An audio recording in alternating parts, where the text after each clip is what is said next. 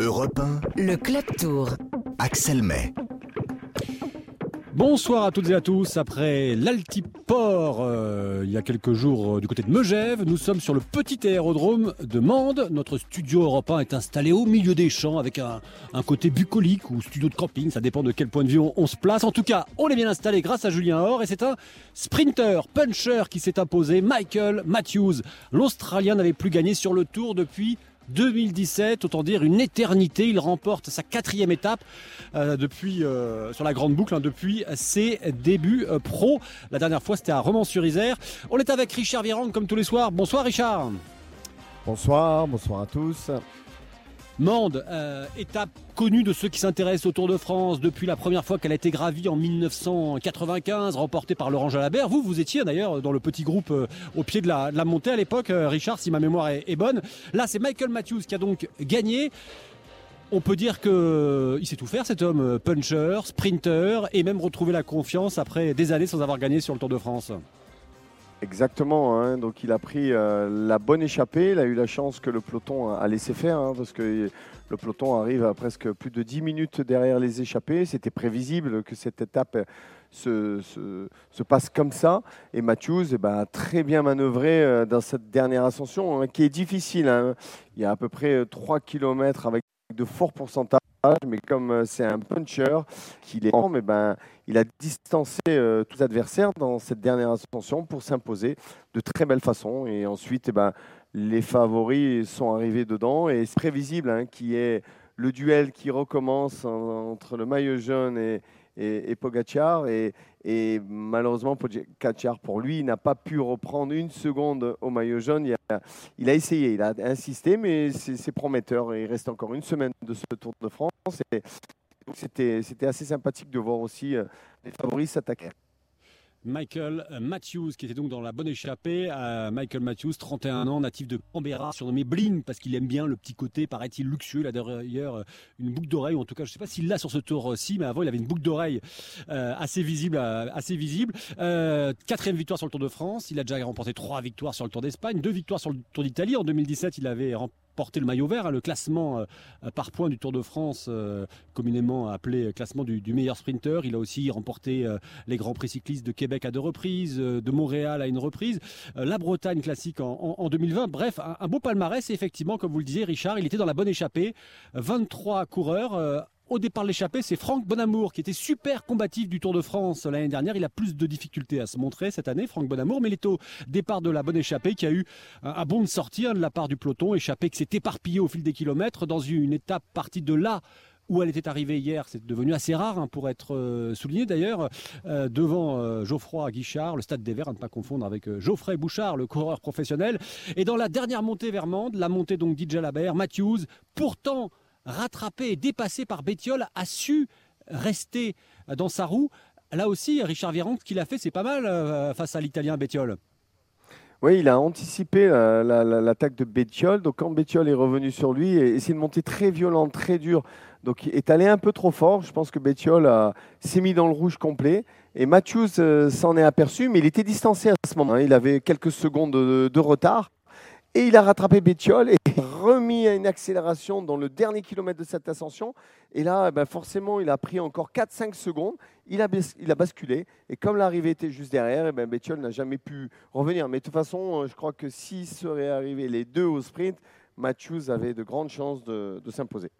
Et puis il a quand même provoqué un peu le destin parce que c'est à une cinquantaine de kilomètres de l'arrivée qu'il attaque une première fois. Il se défait de ses derniers rivaux en plusieurs temps dans, cette montée finale, euh, la montée euh, d'Idja Labert, pour euh, remporter effectivement son, son duel avec Alberto Bettiol. Et dans cette échappée, belle échappée, il y avait Pinot, Molema, Comneux, Sanchez, Menges, Fugelsang, Uran, Martinez et donc Bettiol. Bref, que du, beau monde. Et je vous propose d'écouter Thibaut Pinot qui finit troisième, euh, avec un peu de retard quand même, mais troisième de l'étape derrière Matthews et, et. Il raconte qu'il n'a pas pu faire mieux que ce qu'il a fait dans la dernière montée, même s'il a attaqué dans la dernière montée. Et puis, euh, il dit tout le bien qu'il pense de euh, Michael Matthews. Écoutez Thibaut Pinot. Non, non, non, parce qu'au pied, j'étais pas, j'étais pas top. J'ai vraiment fait mon effort au-dessus, le peu qui me restait. Après, j'aurais pas pu monter euh, plus vite, donc euh, j'ai quand même géré parce que euh, j'avais les pattes pleines de toxines. Déjà, je pensais pas au pied faire, euh, faire ce que j'ai fait. Donc, euh, mais c'est sûr que sur un effort plus long, moi, ça me correspond mieux. Et, après, voilà, c'était vraiment costaud devant. Ouais, ouais, il a fait un numéro, Mathieu. Il y a des journées comme ça où il est, très fort. Et c'est un coureur pour moi qui, qui vraiment parce que faire les sprints qu'il fait et grimper comme il fait, je pense que c'est le dans ce domaine c'est le meilleur.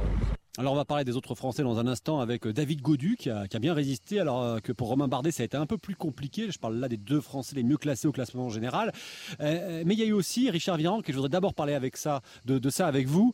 la bataille entre les, prétendants hein, pour le, maillot jaune a bien eu lieu d'abord. Tadej Pogacar, qui a du mal à digérer hein, le fait que le Danois Vingegaard lui ait piqué son, maillot jaune sur le col du, du Granon. Il a attaqué dès le début, Pogachar, euh, il s'est fait rattraper par le peloton et ensuite, au pied de la montée finale, il attaque aussi euh, et le seul qui lui résiste hein, parmi les, favoris, c'est Jonas euh. On va les entendre, mais d'abord, Richard Virenque, qu'est-ce qui lui a pris là, Tadej Pogacar d'attaquer dès le début de l'étape? Bah, je pense qu'il veut, vraiment piéger euh, le maillot jaune. Donc, euh, comme il se sent bien, parce que je pense qu'il est en très grande condition, Pogacar, et qu'il a plus de deux minutes de retard, donc il va attaquer sur tous les terrains et surprendre un peu l'adversaire. Le seul problème, euh, c'est que le maillot jaune a une super équipe et c'est pas évident de le piéger d'entrée de jeu. Par contre, sur le final, c'était prévisible qu'il attaque et il a attaqué en costaud. Donc euh, le fait de, l'attaquer et, aussi la montée, la montée, elle était de 3 km et demi à peu près. Et dans ces 3 km et demi, euh, Pogacar a pas cessé d'accélérer, d'en remettre, d'en remettre pour le faire exploser. Mais euh, le coureur danois a été calé dans sa roue. Ils étaient plus que deux et il n'a pas décroché un mètre. Donc il va y avoir jusqu'à la fin de ce Tour de France, il reste encore plus d'une semaine, à chaque fois ça sera, eh ben, il y aura une opportunité je pense que Pogacar va tenter pour essayer de revenir dans le classement général, mais il est à plus de deux minutes, vous imaginez. Donc euh, c'est pour ça qu'il attaque. Oui, ouais, c'est pour ça qu'il attaque. Et d'ailleurs, euh, au micro de, de Martha Lange, euh, vous allez entendre Tadej Pogacar qui explique qu'il a tout le temps envie d'attaquer. Oui, même la journée de repos, tous les jours je vais essayer. J'ai perdu beaucoup de temps, je dois en reprendre et je vais donner le meilleur de moi-même tous les jours pour ça. Voilà, il a de l'humour, hein, toujours Tadej Pogacar. Et puis, euh, euh, il a donc 2 minutes 20 de retard au classement général sur Jonas Vingegaard. Et écoutez euh, ce que pense du comportement de son adversaire Vingegaard. Je m'attends à ce qu'il m'attaque tous les jours, peut-être même lors du jour de repos, on ne sait jamais. Vous savez, je ferai la même chose si j'étais dans sa situation. J'utiliserai aussi toutes les opportunités que j'ai. C'est ce qu'il fait et je suis déjà content d'arriver à le suivre. Journée de repos, hein, ça sera euh, après-demain. D'abord, il y aura l'étape vers Carcassonne euh, au, départ de, Rodez. Euh, demain, on est toujours ici à Amande, terme de cette 14e étape remportée par Michael Matthews. L'échappée qui est arrivé loin devant le peloton, hein, puisque Pogachar est arrivé avec 12 minutes de retard sur Michael Matthews, suivi donc par Vingegaard. et puis ensuite, les autres favoris auront un peu plus de mal. Godu, Thomas, Quintana, Adam et surtout Romain Bardet ont perdu un peu de temps. je vous propose, avant euh, d'entendre euh, euh, Romain Bardet, de, rappeler hein, ce qu'il disait au départ de l'étape. Il disait honnêtement, le podium, il est quatrième hein, du classement général. Toujours, je sais que ça va être compliqué quand même. Vingegaard et Pogacar sont vraiment supérieurs. Derrière, on est 3-4 à être un peu pareil. Et pourtant, là, il a, il a perdu une quarantaine de secondes, je crois. Romain Bardet, écoutez, écoutez Romain Bardet. Ouais, il s'est monté super vite au pied. Vraiment, c'était impressionnant. Et après, j'ai eu du mal à retrouver un second souffle et c'était un peu compliqué, c'était pas super. Ouais, je pense que c'est monté très très vite au pied et derrière j'ai eu mal à trouver un rythme de croisière, j'avais les... jambes qui brûlaient. Voilà, c'est ça va être mental aussi. Aujourd'hui j'ai eu plus de mal à souffrir, c'est vrai. Tout le monde souffre de, tout, le monde souffre de la chaleur, ça, ça a été aujourd'hui, c'est juste que l'étape a été quand même dure. Euh, l'avant-dernier GPM s'est monté à fond, ça trouvait plus qu'à 20 et, et c'était pas facile. Le GPM, hein, c'est le, meilleur grimpeur pour le, classement du, maillot euh, à, poids. Euh, Romain Bardet qui perd précisément, euh, j'avais dit 40, 26 secondes sur Pogachar et, Vingegaard. David Godu s'en sort un peu mieux. Hein. il, perd simplement une quinzaine de secondes, arrivant dans le même temps que Guérin Thomas et Nero Quintana. on parlait à l'instant, Richard Viran, que, bah, de ceux qui ont, souffert. Il y en a un qui est en, ligne et qui nous fait l'amitié d'être là parce que c'est pas évident quand on quitte le Tour de France d'arriver et, et de revenir et de parler euh, en direct à la radio de son aventure. C'est Victor Lafay. Bonsoir Victor. Oui, bonsoir à tous. Équipe Cofidis, euh, c'était votre premier euh, Tour de, France.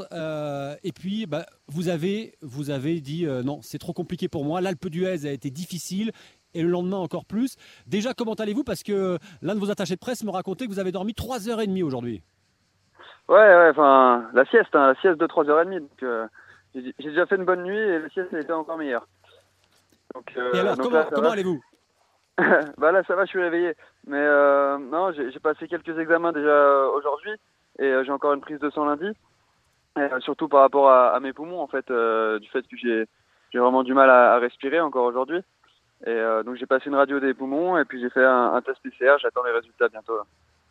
Oui, parce que vous faites partie de ces euh, certains coureurs qui se plaignent d'avoir du mal à, respirer, même si leurs tests euh, Covid sont, euh, négatifs. Richard Viran, qu'est-ce que vous auriez envie de dire à, Victor Lafay, 26 ans, né à Lyon, qui, avait, qui a remporté quand même déjà une étape du Tour d'Italie, qui participe à sa première grande boucle et puis qui, bah, malheureusement pour lui, n'a pas pu aller au bout ben Déjà, c'est toutes les mauvaises nouvelles, il prendre en bonnes nouvelles, c'est-à-dire que bah, il faut prendre cette période euh, de, coupure pour, euh, pour faire du jus. Et, la saison, hein, donc euh, bon, c'est sûr que j'aurais souhaité qu'il fasse le Tour de France, finir. Bon, il a goûté déjà au Tour de France, je pense qu'il il en est ravi, il, aura envie de revenir. Et, ce qu'il faut qu'il fasse, c'est ben, faire de jus et, se concentrer ben, sur la dernière partie de la saison avec le Tour d'Espagne et la fin de saison. Il y a encore beaucoup de courses voilà, donc euh, malheureusement, eh ben, il, y a, de la fatalité, ben, on a un problème, et ben, il faut faire avec et rebondir sur ça, mais il reviendra sur le Tour avec une envie de, faire euh, mieux et, plus. Donc euh, voilà, je, lui conseille en tout cas d'adopter cette stratégie. Victor fait quel souvenir vous gardez On va dire, allez, un souvenir très positif et un souvenir très négatif de ce Tour de France? Alors déjà merci pour, euh, pour ces mots. C'est vrai que je pense que là, ça va être important d'arriver à, bien récupérer et à me, remobiliser sur la, fin de saison parce que je pense que c'est ça qui va faire que du coup, je vais garder du positif sur, euh, cette saison. Et euh, bah, le tour, c'est vrai que bon, j'ai pas du tout été acteur à cause de, ce problème, mais, bon, j'ai pu quand même pas mal observer. Je pense que j'ai quand même engrangé de l'expérience pour, pour l'année prochaine et puis les années futures. Donc ouais, c'était bon, une, mauvaise expérience euh, de par ma santé, mais par contre, euh, j'ai quand même adoré euh, voilà, la, ferveur du public. j'ai jamais connu ça et, ça, c'était vraiment incroyable. Vous avez été formé dans, les Alpes à, Chambéry. le fait d'arriver justement de traverser les, Alpes, notamment cette montée de l'Alpe d'Huez, même si encore une fois elle a été compliquée pour vous, ce, ce public qui soutient même ceux qui arrivent en queue de peloton, c'est comment? Ouais, mais c'est incroyable, hein, parce que là, on était quand même plus de 40 minutes derrière les premiers. Donc euh, c'est vrai que les gens, ils auraient pu partir, ou du moins, ils auraient pu ne, pas nous encourager. Et en fait, euh, on avait l'impression d'ouvrir la course, en fait, d'être devant et, d'être euh, de se battre encore pour gagner, tellement les gens, étaient à fond derrière nous, quoi. Et Richard Virenque, vous avez des souvenirs vous de courses que vous avez dû abandonner parce que c'était trop trop compliqué et comment on arrive à bah, déjà à faire abstraction de, sa déception et puis de se remobiliser rapidement? Ben, j'ai eu la chance sur le Tour de France de, de, jamais abandonner, à part, à part, à part, l'affaire Festina en 98, on, on m'a mis dehors. Mais non, euh, euh, sinon, euh, c'est de sortir d'une course sur chute ou ça ne m'est pas arrivé. Après, sur d'autres courses, oui, sur des courses de moins d'importance, d'abandonner parce que parce que ben, il faisait bah, l'hiver, pas l'hiver, mais en début de saison des courses en Belgique avec un temps exécrable, euh, pluie, neige, et on prenait le départ. Et je me disais, mais comment je vais faire pour aller au bout? Et, là, oui, euh, je prenais l'excuse d'aller au ravitaillement et, de rentrer dans la voiture du soignant parce que j'étais pas prêt physiquement, mentalement, et il faut être prêt pour ça. Donc euh, bah, après, on, se remobilise pour, faire vraiment le job avec précision. Et, Victor l'a fait euh, donc de la formation Cofidis. Euh, vous n'êtes pas monté dans la voiture balai hein, lors de cette 13e étape. C'est la voiture de votre directeur sportif que vous avez rejoint. Oui, oui, j'avais euh, mon directeur sportif Christian Guiberto qui était derrière moi. comme on n'avait personne dans l'échappée, en fait, on a pu mettre une voiture derrière moi. Et donc, j'ai continué quelques kilomètres tout seul, mais bon, on a vu que je perdais beaucoup de temps. Et puis surtout, vu mon état de santé, je pense qu'aujourd'hui, ensuite j'ai regardé l'étape, c'était vraiment un carnage. Euh, c'est sûr qu'aujourd'hui je serais passé euh, à la trappe. Donc euh, voilà, je suis monté dans sa voiture et c'est vrai que je préférais largement être avec lui. il, a, su trouver les mots plutôt que d'être dans le balai. Après voilà, c'est sûr que le balai il aurait été sympa avec moi aussi, mais mon directeur sportif c'est quand même quelqu'un que je côtoie toute l'année, donc il me connaît bien et c'était important je pense d'être avec lui à ce moment-là. Et, Richard Virenque, la voiture balai d'ailleurs, j'ai l'impression qu'elle sert de moins en moins. Souvent, les coureurs qui quittent le tour en cours d'étape, ils vont directement dans la voiture de leur directeur sportif. Oui, c'est vrai comme ça. Hein, donc, et surtout le Tour de France. Donc, euh, vous, sortez de cette course-là, euh, c'est un choc. Hein, c'est un choc d'abandonner, euh, quelle soit la, décision. Donc, vous vous réfugiez de suite eh ben, dans, votre, dans votre cocon, dans votre équipe. Et voilà, donc vous pleurez les larmes de votre corps. ou alors, vous, mais bon, on cherche de suite du réconfort. Et imaginez-vous finir la course dans une voiture balai, même si, comme il dit, le chauffeur peut être sympathique, mais vous êtes dans une, camionnette avec le vélo posé comme ça, c'est atroce. Bon, moi, ça m'est jamais arrivé, j'ai jamais eu cette chance, mais heureusement. Mais, mais, mais oui, euh, la plupart du temps, euh, les équipes, elles s'organisent pour récupérer le coureur et le mettre directement ben, à, l'hôtel ou, dans le bus de l'équipe pour, ben, pour qu'il se remobilise pour autre chose. Il y, a, un autre coureur, euh, euh, Victor, là justement, euh, la fait, qui, a, souffert aujourd'hui. Caleb Ewan, le, sprinter, il arrivé avec trois de ses coéquipiers à presque 40 minutes du, vainqueur. il, a souffert, il est tombé. Et j'ai demandé à, John Lelang, l'un des managers de cette équipe Lotto Soudal, comment allait son sprinter. Vous allez entendre sa réponse. Ben, on, savait qu'il n'y avait pas énormément de chance au sprint. On a confiance dans le sprinter. On sait que c'est un des plus rapides. Et puis il y en a encore il y en a encore deux belles qui arrivent en tout cas. Et euh, vous disiez, a priori, on espère qu'il va arriver à se remettre quand même. C'est dans une semaine le prochain véritable sprint. Euh, c'est sa deuxième belle chute après celle de l'étape d'Arambert. Il a mis quelques temps à récupérer. Il était de nouveau mieux hier et on l'a vu, euh, on avait pris la course en main facilement. voilà, il est retombé hier, donc il va falloir passer quelques jours. J'espère qu'on va pouvoir l'emmener jusque, vendredi prochain pour prouver qu'il est le, le, plus rapide du peloton. Et dernière question, mentalement, on sait que c'est un gars qui n'aime pas, pas lâcher.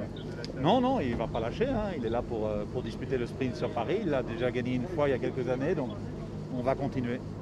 C'est un petit peu l'ironie de l'histoire. Hein. C'était John Lelang, donc le directeur sportif de, Caleb Ewan, un Australien qui finit dernier de l'étape et Michael Matthews, un autre Australien qui, qui remporte l'étape. Euh, Victor l'a fait euh, demain. Il y a une étape qui part de Rodez, qui arrive à, Carcassonne. vous allez la regarder ou vous allez maintenant un peu couper avec le Tour de France parce que c'est pas toujours agréable de, regarder à distance? Non, bah, aujourd'hui j'ai regardé, alors j'ai raté la fin parce que j'étais sur ma sieste, mais euh, du coup j'ai regardé la rediffusion euh, après. Et euh, bien sûr que je vais regarder, et après, bon, je prends pas toute l'étape non plus, mais, mais j'aime bien suivre déjà les copains, et puis, puis forcément, voilà, j'étais sur ce Tour de France et j'ai envie de voir qu'est-ce qui se passe, et, et c'est important. En plus, on apprend des choses à regarder aussi, pas forcément que en participant.